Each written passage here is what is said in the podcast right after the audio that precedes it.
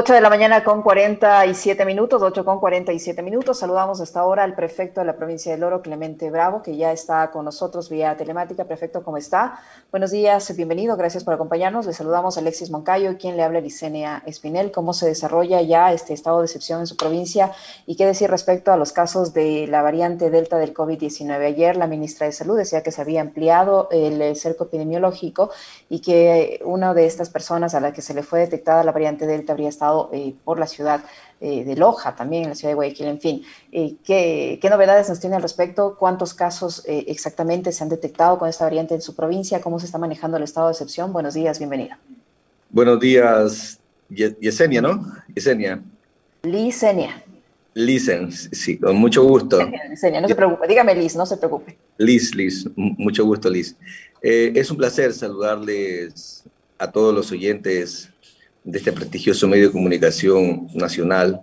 Este, sí, verá, el tema acá en el oro, eh, la vulnerabilidad de la provincia del oro por sus condiciones geográficas, la parte de conectividad marítima, terrestre con la frontera, pasos clandestinos, producción. El oro es, eh, representa un 40% de las exportaciones de este país y eso hace que nos volvamos más vulnerables en distintos ámbitos por la aglomeración de, personas.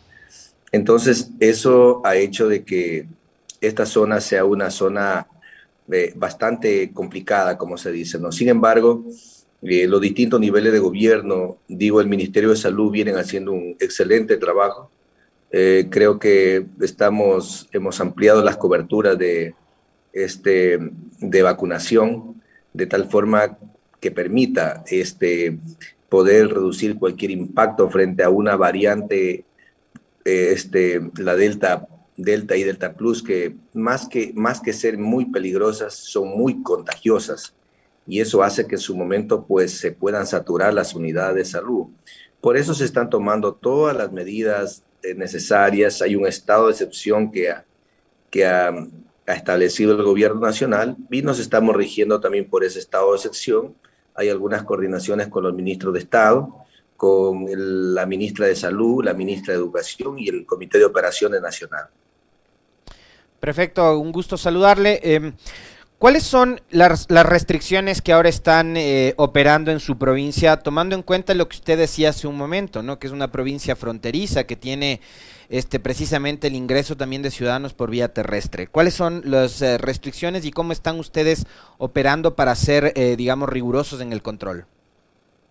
Mira, aquí existe un problema de movilidad humana sumamente complicado. Solamente en Huaquillas, para que conozcas, hay más de 17 mil venezolanos eh, eh, eh, y están asentados en el Cantón Guaquillas. Y en el Cantón Guaquillas existe, existen, si bien es cierto, el puente internacional está cerrado, pero el comercio es fluido por pasos clandestinos, legal e ilegal. Entonces, eso hace que nos, nos convirtamos en, un sector muy vulnerable y, esta variante que viene de, de la India ya viene algún tiempo eh, ha estado ya posesionada en, en, el Perú. Y, y, eso es lo que ha hecho que de alguna forma muchos orenses, compatriotas nuestros, se, se, contagien, ¿no?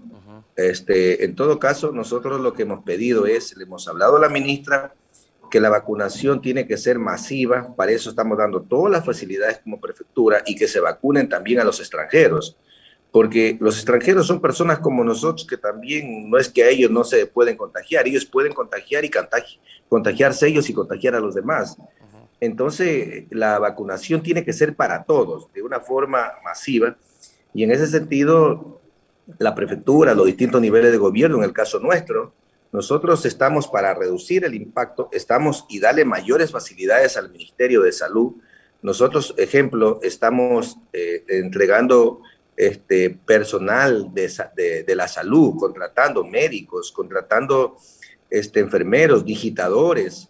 Este, solamente entre esos son más de 60 personas que está contratando la prefectura para poder ayudar a más de lo que están haciendo los municipios, a más de carpas, computadoras, este, sillas, eh, o sea, en medio de la crisis económica que los gobiernos locales también atravesamos, Estamos haciendo un, esfuerzo grande con el ánimo de, reducir este, los niveles de contagio y así que la gente, la población no esté muy vulnerable. Nosotros aspiramos que hasta mediados de agosto tener por lo menos unas 500 mil personas vacunadas, al menos con la primera dosis, para que en el mes de septiembre, hasta mediados de septiembre, tengamos ya la segunda dosis. Eso sí va a hacer que, que se reduzca cualquier problema que se pueda presentar. Yo creo que el oro necesita una atención, una atención sumamente urgente de parte del gobierno nacional, de tal forma que se permita hacer un aislamiento epidemiológico para que esto no salga fuera de la provincia y, se perjudique a otras provincias del país. Entonces, en ese marco, considero que estamos haciendo un, trabajo muy, muy bueno con el Ministerio de Salud. El Ministerio de Salud está al día de, el día, el día martes, nosotros, miércoles, perdón, vacunamos solamente en Machala como unas 13 mil personas en un solo día. Eh, igual forma, en, el resto de cantones, la, vacunación está siendo acelerada, pues si se supone que con la vacunación eh, el impacto de algún crecimiento de, de, este, de esta nueva cepa eh, no nos puede hacer mucho daño. Perfecto. El cerco epidemiológico, ¿cómo se lo está controlando? La ministra decía que se había ayer ampliado a mayor número de personas, eh, pero ¿cómo se lo está controlando? ¿Qué información tienen ustedes? ¿De dónde han estado esas personas a las que se les ha detectado esta variante y que están en su provincia? Sí, eh, eh, se, ha hecho un, se ha hecho un cerco epidemiológico a nivel de cada familia. Se tiene detectado con qué personas estuvieron, están aisladas y, bueno, este, no tenemos mayores, mayores crecimientos, como se dice, de mortalidad, ni tampoco los parámetros están normales, normales en lo que tiene que ver al, al, nivel de contagio, al incremento de contagios. Digo normales porque estamos casi con los mismos parámetros de hace un mes atrás. Entonces, no creo que el, el, trabajo que se ha venido haciendo de parte del Ministerio de Salud consideramos que es sumamente importante y el trabajo que estamos comprometidos todas las autoridades. El, tema también de, reducir el, todo lo que es el tránsito, eh, desconectarnos con el transporte urbano interprovincial, que eso afecta un poco al sector eh, de la transportación, pero también es cierto que podemos salvar muchas vidas. O sea, yo creo que la salud y la vida de la gente está por encima de, de cualquier cosa. Nosotros estamos por la vida, por la salud. Eh, igual forma, el tema de los aforos con, los ciudadanos, la concentración de ciudadanos se está reduciendo a 25, a 25, este, al 25%, como también es importante eh, señalar de que la movilidad vehicular, el tránsito vehicular eh, del lunes a jueves es de, de 8 de la noche a 6 de la mañana y viernes, sábado y domingo, o sea, a partir del día de hoy, es desde las 6 de la tarde a 6 de la mañana. Así, hay, así como esas hay algunas restricciones, la policía, el ejército está sumamente activado y eso hace de que se reduzca todo tipo de, de, fiestas, programas, discotecas, salones, en fin, eh, centro de diversiones, todo eso lo tenemos cerrado y eso en 15 días, porque está hasta el 28 de julio a las 11 y 45 de la noche, está el estado de excepción y todo depende del, aporte que pongamos, todo lo que yo les he dicho a los ciudadanos. Está en nosotros todo, está en nosotros podernos reactivar, porque esto sí afecta al desarrollo de la economía de, del país y sobre todo de la provincia del Loro, quienes estamos acá, pero tenemos que hacer un esfuerzo todos, o sea, frente a un eminente nivel de contagio que se pueda dar, eh, más vale prevenir que lamentar. Y no queremos, como decía la ministra, que ser eh, el modelo o el ejemplo de otros países donde el índice de mortalidad se ha disparado, los niveles de contagio se han disparado, ya con todas las, con todas las referencias que tenemos de otros países, con un gobierno responsable, con, con un Ministerio de Salud que en realidad creemos que están haciendo grandes esfuerzos.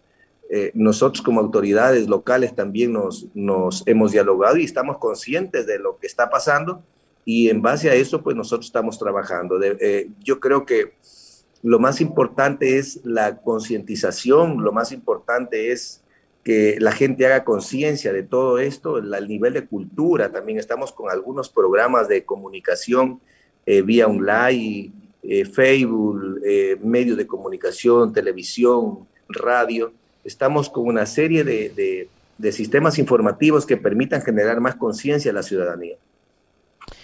¿Cómo está el nivel de ocupación de las UCI en su provincia, prefecto?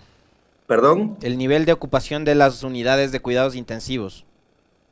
Mira, eh, hasta el momento están, eh, no, no es que tenemos saturado, no, no, está, se mantiene igual que, que hace un mes, eh, mes y medio, dos meses atrás. O sea, está, la situación está controlada. Lógicamente, no con eso significa que tenemos que bajar la guardia. El, el, este, este, esta nueva cepa no es que es más mortal, no es que es más letal eh, el tema de esta cepa es igual que cualquiera de las otras cepas. La única diferencia es que el nivel de contagio es a la velocidad de un rayo. Es, es sumamente, es increíble el nivel de contagio. Entonces, lo que estamos haciendo, felizmente nos dimos cuenta, creo, a tiempo, y, y, se ha logrado, digo yo, se ha logrado controlar, porque a esta altura ya deberíamos tener un alto nivel de saturación en las unidades de salud. Las, las, las unidades de cuidados intensivos están trabajando bien. Lógicamente no es que tenemos, lo que tenemos son dos unidades de cuidado intensivo en el Seguro Social y en el Hospital Matriz, como se dice, el Teófilo Dávila. Este, pero sin embargo hemos tratado de hacer todo lo que se puede como, como apoyo, porque nosotros lo que damos es el apoyo al Ministerio de Salud, este, pero sí, eh, yo creo que hasta el momento todo es controlable. Eh, sí. Perfecto. ¿Algunas de estas personas a las que se les detectó la variante aún siguen en su provincia? ¿Usted conoce cuál es su estado de salud? Están, bueno, algunas murieron, obviamente cinco ya se conoce que han fallecido, pero de las que restan, de estas diez primeras personas. Lo que, hemos empezado a tratar terminará como... ¿Todavía eh, se conoce su estado de salud? Sí, de la información que tenemos del Ministerio de Salud, casualmente ayer nos reunimos con el Ministerio de Salud, está en un ambiente, como se dice, estable. De las 10 personas han fallecido 5, por eso es el, este, pero también son personas que no estaban vacunadas, personas que, que tenían también problemas de, eh, problemas adicionales de, de, salud. Entonces, eh, unas personas tenían diabetes, otras personas tenían algunos problemas de salud entonces, eh, eh, es como, como cualquier cepa, o sea, le cae a uno, es peligroso de que pueda, el que le cae es peligroso si, si, no, si no tiene las defensas elevadas y si no tiene un tratamiento a tiempo, este, es peligroso que, que muera, ¿no? Entonces, cuando a uno le cae el virus, uno no sabe, así sea joven, sea de la que sea, está con esa atención. Es totalmente, solo depende de, de, de la atención que tenga de la seriedad, de la responsabilidad con que la misma persona lo, lo, haga y, la atención que tenga de forma inmediata. Entonces, de, acuerdo a, lo que, a la información que tenemos, todo está todavía estable, todavía no tenemos problemas, como quien dice, mayores. Las personas que han fallecido ya se conoce que han fallecido.